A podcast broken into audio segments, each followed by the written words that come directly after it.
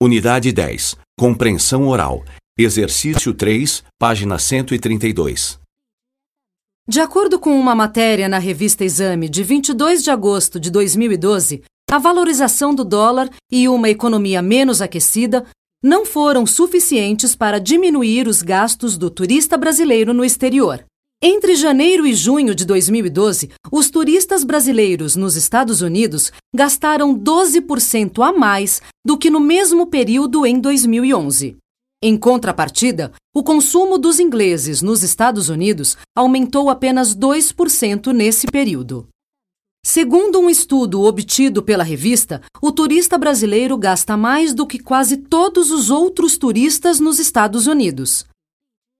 Os únicos que gastam mais do que os brasileiros nos Estados Unidos são os turistas canadenses.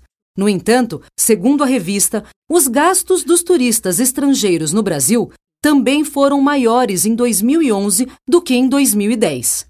Entre 2010 e 2011, os gastos desses turistas no Brasil cresceram em 12%.